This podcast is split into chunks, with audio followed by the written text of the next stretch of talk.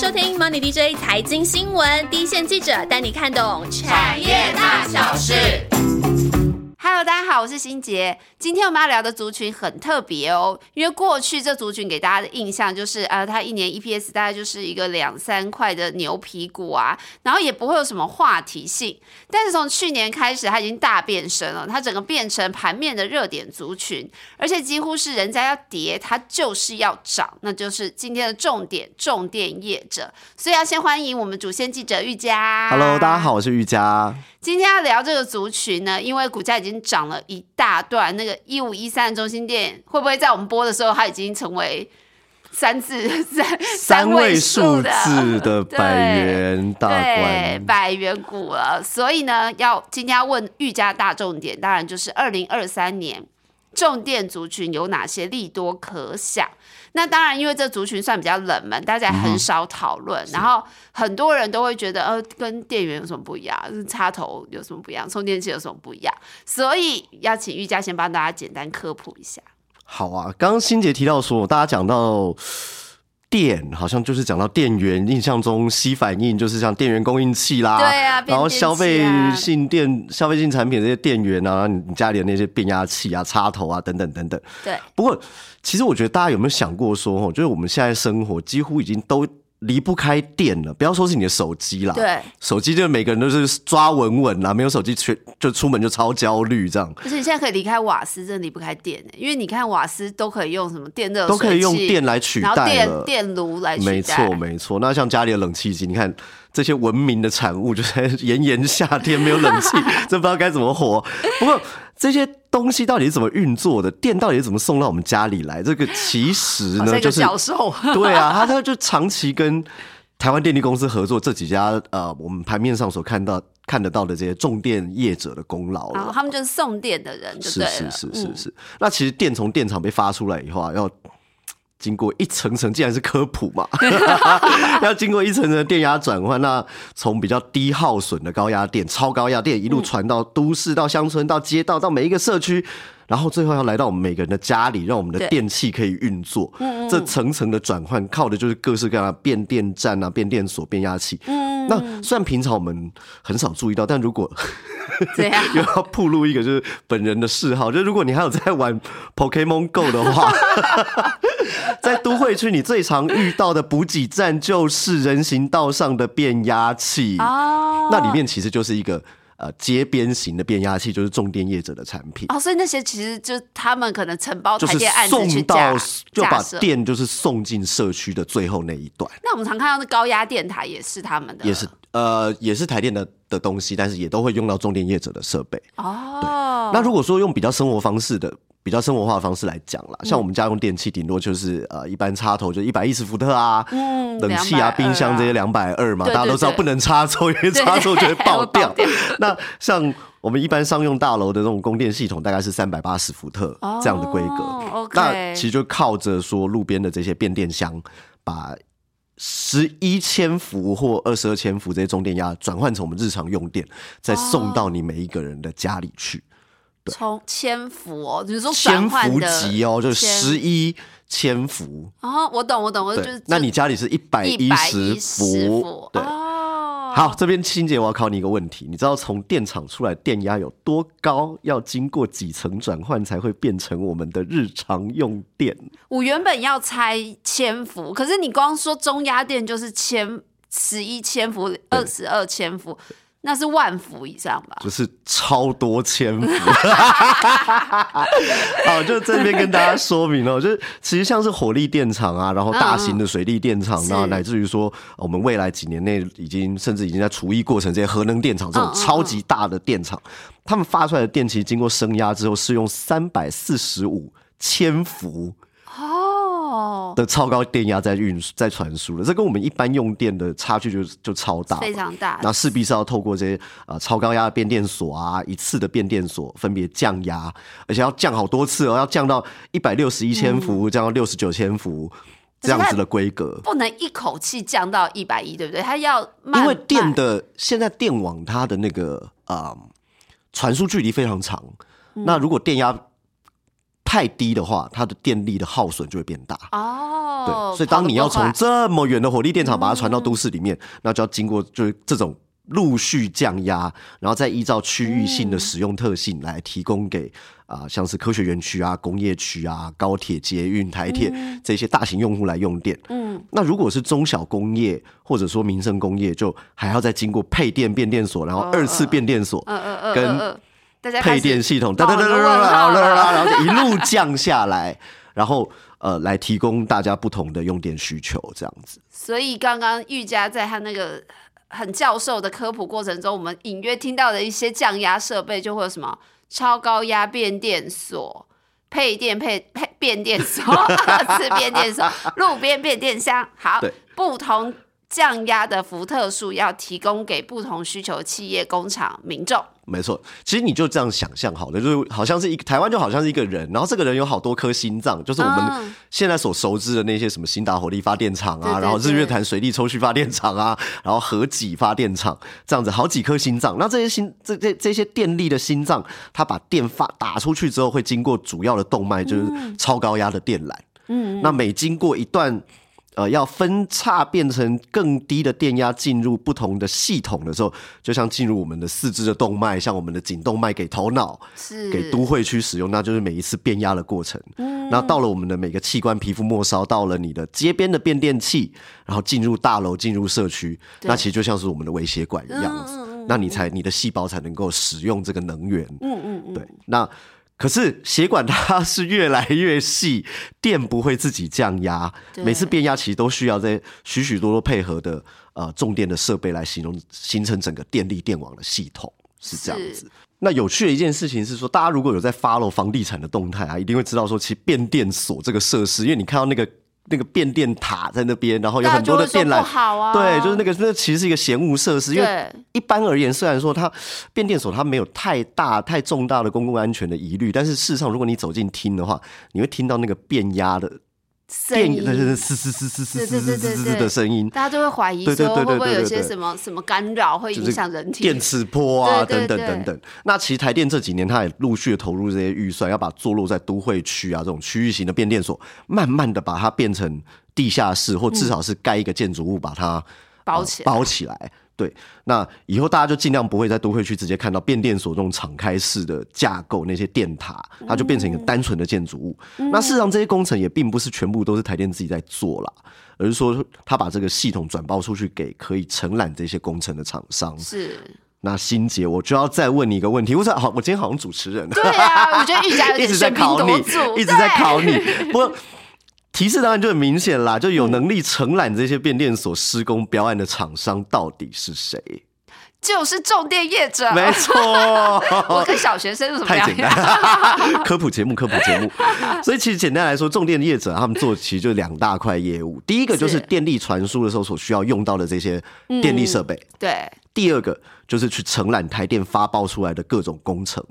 那在承揽这些工程的时候，它其实也会搭配自家生产电力设备来完成标案，因为毕竟就是电力设备种类繁多，对然后规格也不太一样，对那各家厂商也都有自己最聚焦的产品。嗯，所以他们会也会跟同行去采购，甚至去做一些海外的采购。毕竟说，哎、像变压器不同规格的呃不同电压的变压器，然后不同规格的气体绝缘开关这些东西，最强的可能并不是得标的那家厂商。哦，所以你的意思是说，重电业者大家其实多数都是在接台电表啊，因为我们台湾就是那个官官营的发电体系嘛。是是是是那大家其实会生产类似，就是你名称听起来哦都是什么变压器，都是什么气体绝缘开关，名称听起来一样，但其实规格是不一样。嗯然后规格不一样之下，就是他们不是互相竞争的关系，我可能会。在这个标案中，我跟你采购，也跟这个人采购，跟这个人采购，也用我自家的产，品，没错，比较类似一个产业链，这有点生态圈。生态圈，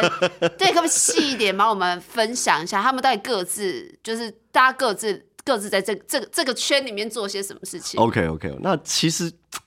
刚一开始好像也提到那个股价跑很凶的中心店，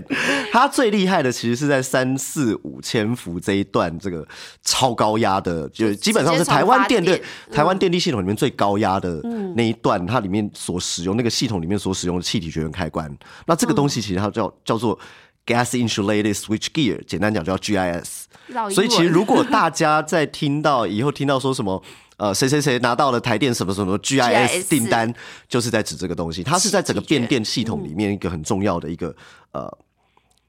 一个切换开关，一个切换的开关。对，哦，对，所以大家以后知道说，呃，GIS 就在说这个东西。那中心电也是台湾唯一一家在超高压 GIS 产品，呃，通过国产化评鉴的厂商，所以它技术是非常厉害的。哦，就在国际间也是技术很高的了。是是是是。是那老牌的其他公司，像是一五零三的市电啊、士林电机，嗯它其实在呃三四五千伏这一段超高压设备领域，它其实嗯，它其实做到有核能级，就符合可以让核能电厂使用的超高压变压器。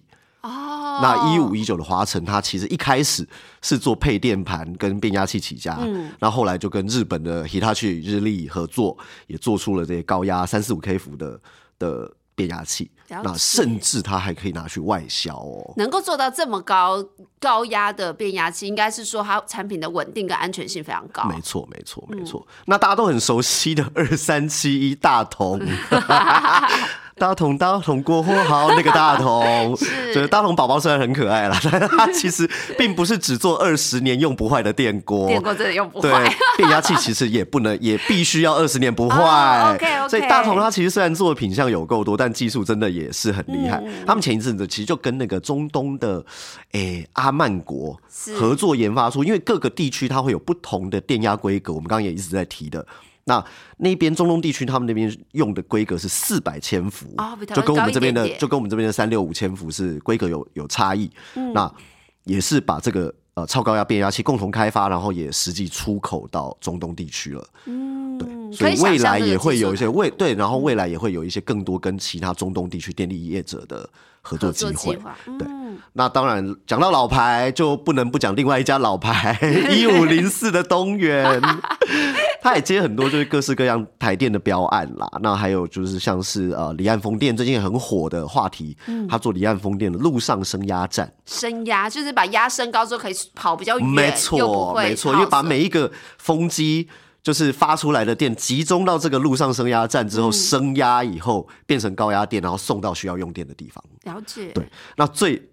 东元其实它最有趣的一点就是，除了电力设备之外，你不要不要忘了东元其实还有做什么？它有做冷气，嗯嗯，所以它会有做工业空调系统。所以当他去抢这些变电站跟储能站这些桶包，因为我们刚刚也不是也说台电它在把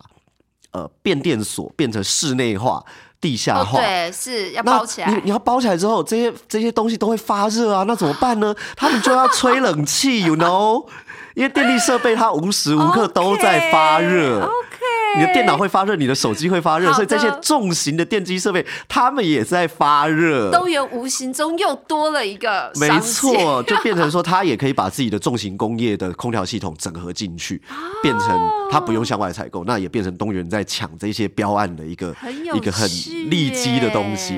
所以说，其实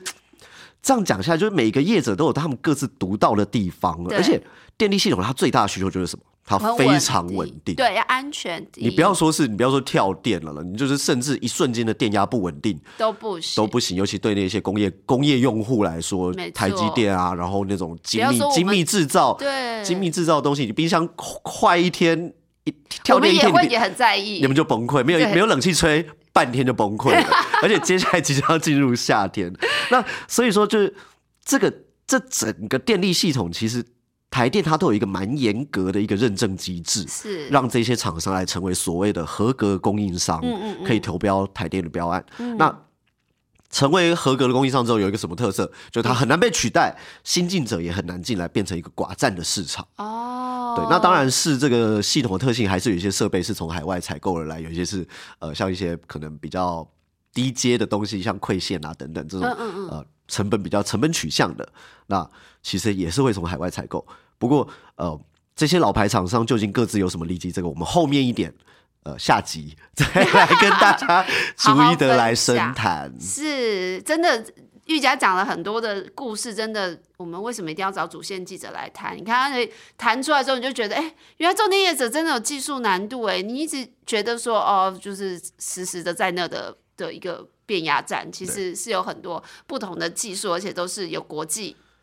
国际级的的技术技术能量。是那刚刚讲了这么多，大家应该可以有一个一个有一个疑问，就是说，哎。听瑜伽这样讲完之后，其实他们都在吃台电的标案。那台电标案不就是这么块大饼嘛？当然说这是一个寡占市场，没错。是可是饼就这么大，能进来的人，你看也被他们吃饱了，其他人也不想进来。那他们凭什么？接下来大家看这么看好他们？对，其实重电业它一直都是一个内需导向。老实讲，它就是做台陪着台湾的工商产业跟台电一起成长。因为工商产业成长，台电就需要去配送更多的电，生产更产出更多的电，配送更多的电。当然。对，那它就是一个内需导朝内需导向的产业没有错。嗯不过当然外销的机会也不是没有啦。像刚刚讲到一五一九华晨，他们呃除了有大概六百分之六呃。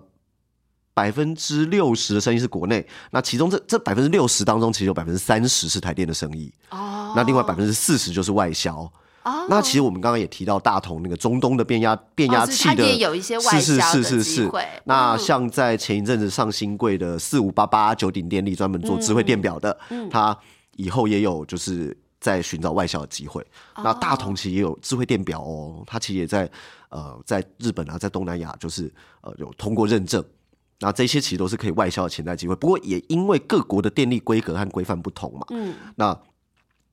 毕竟近期国内台电生意生意生意都吃不完了，重点设备当然还是以销售国内国内市场为主啦。是，所以说从长期趋势来看，呃，台湾只要用电量越来越多，而且我们所有东西越来越电气化，像你刚刚讲的瓦斯、热水器从瓦斯变成呃变成就电电热然后甚至呃有一些新的社区，他们也不用不用瓦斯炉了，对而是改用像 IH 炉啊、黑金炉啊这些用吃电的东西。是那我们用的电越来越多，电网投资就一定要增加，那是不是就带动了重电业的机会了？就是稳稳往上的，没错好，稳稳往上的一个产业哦，然后新进者越来越少，这两个理由也不足以支撑半年涨这么嗯多，所以最关键、最关键的理由，我想还是台电去年公布那个电网强韧计划，没错，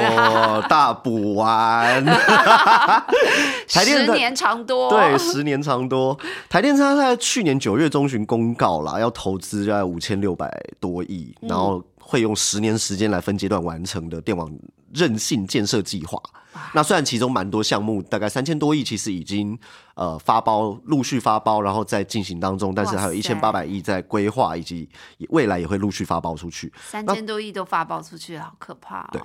对，然后就包括了工程跟设备的款项这样子，但是也是以两年、五年、十年这样子去推进。那这个计划有一个关键，嗯，其实就是我们刚刚一开始在跟大家介绍台湾电网的时候，是是不是一直提到说大型的火力发电厂、大型的水力发电厂，还有核能电厂？哦，对，心很多个心脏嘛，很多个心脏，很多多个心脏，嗯。对。这种集中式发电的电网，是。那未来台电这个十年计划，其实就是要把这种集中式的电网改变成变成分散在台湾各地的中小型的发电厂、中小型的储能厂、哦。中小型的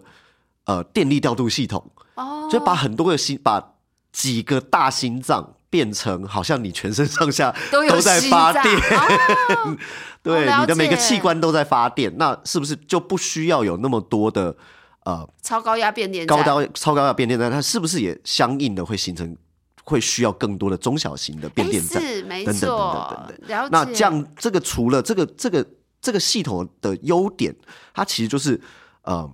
我们刚刚讲说电传了很远，除了你要用高压来传，它会有耗损是之外，其实拉长你电力的传输过程，其实。中间的风险就增加啦。你台风来了，哪一座高压电塔倒了，妈的，就是哦那个哪边就停了一对停了一票电，嗯对，就很惨嘛。那这其实也是降低整个电网的风险。是，对对对了解对。所以就近供电就会让电力系统从集中变破碎，那对过去的超高压变电站就会变成哎很多很多，可能只需要几个超高压变电站，变成需要更多更多的中小型变变电站所以重电业者的商机就从这间中这中间跑跑了更多，跑了更。多，对，所以你看，就是两年、五年、十年这样分阶段建设下去，把这五六千亿这样放进去，那对于重电业来说就是，哇，这真的就是一个大波段，是一个长线的成长格局。而且又没有新进者可以加入，没错，嗯。而且其实另外一个另另外一个重点就是，随着啊、呃去年度政府也公布了那个二零五零近零碳排的这个政策目标，嗯。那大家对于再生能源的需求一定是持续增加嘛。对，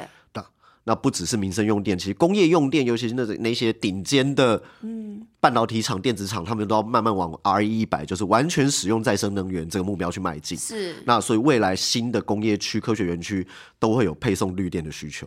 哦，但问题是，哼，像是离岸风电、像是太阳能暗场这些遍地开花这种分散的系统，它的问题就是分散就是破碎，所以还是那个老问题，它电不会自己跑到用户的手上去，哦哦，对，因为再怎么样，太阳能电厂它可能还是设在一个比较靠工业区的地方。可能它还是要一个比较广那，你都市怎么办？对，也比较广阔的地区那风力发电在海上发了电，它还是要拉到岸上来，是。还是要送进用电户的手上。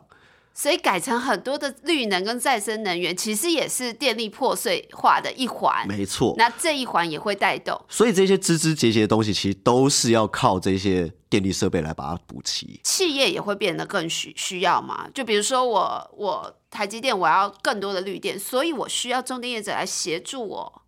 呃，会需要，但是他就是去找绿电的馈线，专门为台积电拉一条线，从某一个再生能源的暗场把那条线线拉到拉到它的岸台积电对，那这中间也是需要有变电跟配电的设备存在。哦，所以他可能还可以开始吃一些民营企业的商机，这没错，没错，些重点其实都一定要嘛。你说是新盖一栋商业大楼，比如说你看现在新一计划区还在盖那个呃。好像叫 Taipei Sky Tree 还是什么的，嗯一栋还在盖的。然后像那个富邦的新大楼 A 二十五大楼已经快要落成，每一栋大楼它都需要它自己的电力系统啊。哦，这个也是这种这种大型的电力系统，这种巨型商办的电力系统，其实也都是重电业者他们时常在做的，了解，或至少要用到他们的设备。嗯，对对对了解了。所以除了台电这个电力电网强韧计划之外，我们一开始其实也有一直在提到智慧电表，有些重点也只是专门在做智慧电表这一块。那智慧电表更换计划跟哪些重点也是比较相关啊？呃，智慧电表，我们还是先科普一下智慧好的，电没问表。题。今天是罗教授，罗教授。其实电表这个东西大家都很熟悉嘛，就是如果你是住在那种四五层楼的公寓，你一开、一进门就会看到那个旁边有一边排一排电表在那边，就是微微的转那种机械式的电表。那这些机械式的电表，其实它做的厂商最大的就还是大同，最早开始做。哦但是随着说，呃，我们的电力系统要智慧化，嗯，我们的电力系统呃调度跟使用要更有效率，嗯，其实智慧电表就是数位化的电表啦，嗯嗯，就是这个趋势其实是慢慢在兴起。那除了用电子系统来计算你的用电，而且它甚至就已经加速为联网模组，它可以是有线的联网，也可以是无线的联网。嗯嗯，那这个资料就直接送回去台电了。是所以从此之后不需要有人来你家抄电表了，因为台电就知道说你们这个社区正在用多少电，你家正在用多少电。哦，现在不行啊，我一直以为现在、如果你装了，如果你装了智慧电表之后就可以。哦，所以现在还是人工。现在如果没是装现在它只有区域型的电力监控，哦，它没有办法升，它只能说哦，大台北地区目前用电量是多少？它是在一个通过了集中式的那一条干道。它才会知道说现在这个区域在用多少电，但是如果当大家全部都装了智慧电表之后，它就可以变成说很精确的知道说，好，大安区的某一个里某一个二十二号五楼正在大量用电，它可能是正在用就是室内大量吹冷气、大量空调，它可能是在种大它可。监，它就可以监控到哪个地方的用电量是异常的很很细节的对对地区对对对是异常的。OK 那 OK，对于电力系统稳定性来说，当然就可以做出更及时的反应。没错。然后，对于成为一个完全数位化的电用电监控系统，这对于未来我们使能源使用的效率也是会提高的。了解，不要浪费电。对啊，嗯那目前智慧电表市场呢，它这个就跟高压电的电力系统设备一样，因为采购商 就是一家就一家，就是那个台电，就是那个台，那就是那个台电，所以。要进入这个市场，一样要经过台电老大的的审审核啦，核又是一个寡占没错。所以目前合格的智慧电表厂商就一二三四五，寥寥五家。就我们刚刚讲过的大同，是那事实上中心电也有做，是，然后六二八二的康舒，美国跑的华兴仪表，还有刚刚前一阵子登陆新贵的九鼎电力，是，依然是寡占局面，也很难再扩增六很七八九难再扩车十。。对，而且因为他们其实大概就已经把台电目前未来要规划更换的这些智慧电表都已经产能都已经规划好了。对，那像大同大同国货好吗？讲到大同就想要讲这一句，呃，它的智慧电表就是已经过了日本啦、马来西亚、泰国这些国家的认证。了解对，那其实哦，嗯其实你不要小看大同，它到现在累计外销的智慧电表，在二零二一年就已经破百万了。哦是哦，没错，而他为了要去抢东南亚的智慧电表生意，他还在泰国设立了智慧电表厂。哦，所以大同不是只有土地资产，没，它还有很多的还有很多厉害的厉害的技术啊。那九鼎电力其实他当初啊、在做业务开发的时候，他就先去国外的电力公司去巡了一圈，哦然后去找价格，然后就调到很精确，可以供应给不同不同国家。不过目前以它的产能来说，就是光是供应台台电就已经吃很饱了。哦，所以它要扩产吧？对，九鼎它其实呃去年就已经启动扩产，那大概在呃 IPO 之后会再再继续增加投资，继续增加扩产，然后去打国际杯。了解，那其实我就呃这样子谈台湾的电表市场好了，嗯。就是就算先不要看这些厂商未来要看要打国际杯的部分，是。台湾现在总总共大概就是一千四百万具电表，需求，目前总共一千四百万。需还。需要一千四百万。对哦，那依照行政院的计划，其实是要在二零二四年完成三百万户的更新，对、嗯，对，然后二零二二零三五年要把所有的电表全部换成智慧电表，所以一千四百万就会在二零三五年，就二就是二零二三到二零三五这个十到十二年之间，全部把全部把它全部换完完，，所以每年换装的大概就是八十几万到一百出头万这样。嗯，对，所以整个市场规模一年大概就是二十几亿到三十亿出头哎，分给五家很不错呀，哎，所以每一家一年就大概就可以拿到五到八八亿。亿，对啊，对，所以其实是对这些寡头供应商来说，其实订单也就是稳稳稳啦。真的，它就有一块事业是很稳定，每年一定都会有五到八亿进来。没错所以我们刚刚提到了，他们二零二三年市场还在关心这些重点业者的的利多，一个就是这个台电的电，不好意思，都是台电的。都是台电的，都是我们纳税人的钱啊，没有啦，不应该这么说。好啦，就是台电的电电网强韧计划啊，智慧电表啊，那但是最近重哦，还有就是绿能嘛，绿能也带动那当然，重电业者他们自己除了国内市场之外，各自有刚刚玉佳也有有提到他们海外市场的一些商机，但最近最近。还有一个很热门的话题，就是只要讲到什么电动车充电桩，重电业者也跟着飙，就当天也要跟着涨。对，对我主跑电源啊，很多电源厂也在谈充电桩。是是是，这是处理电相关的业者都可以跨入这个产业嘛？那重电业者到底在这个产业角色有什么不一样？重电业在电动车充电桩领域的角色，对，这是一个很好玩的话题。那其实啊，我们就这样讲好了。如果在 follow 重电业的这个听众朋友们，一定都知道说，各家重电业者其实都很想要往充电桩这个事业去布局，因为他毕竟就玩电的嘛。对啊那比如说，对对啊，那比如说像华晨有他自己的华晨电能，嗯，那当然也是跟人家合资。那中信电和他旗下的那个，他就在他旗下嘟嘟房停车站，然后他是经代经营的那个休息站都有 iCharging 这个品牌的充电桩。是那最近呃前几个礼拜吧，就是士林电机、和润还有企鹅行，他们也呃合资成立了一家叫做冲霸公司的冲霸冲霸、水坝的坝，对冲霸公司的的呃充电桩事业。对，然后嗯。那个新闻一出来，隔天市电就涨停了。那他们其实这些公司都是要做充电桩这个 B to C 的生意啊。了。解。不，过其实有有充电有有那个重电的业者啊，嗯，他就说啊，充电桩这个东西啊，我们这样一支一支的做，那个一只一支的做很辛苦。其实台湾现在也就也就几千只充电桩的的安装量，对对对对对。嗯那好不容易大家这样一只一只的做，其实也就做了好几千只，但是好像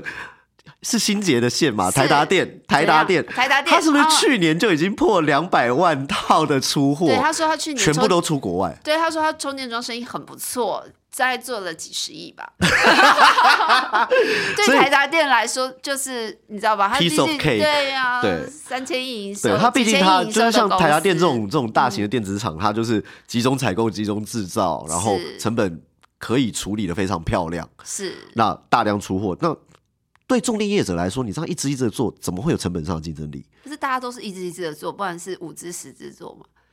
就意思是说它量没那么大，很像手工啦，手工组装啦，对，它量真的没那么大。那所以其实重电业者他们在琢磨的，其实还是在于那个电力系统本身。嗯，他们要去做的不只是充电桩，装，而是去做充电站的电力系统。哦，因为你就想说，合理，它这个电，它这个充电站，它可能会上面的屋顶是。太阳太阳能板，对，那这个发电，然后要经过变压，然后要有一个要有一个配电盘，它地底可能是一个储能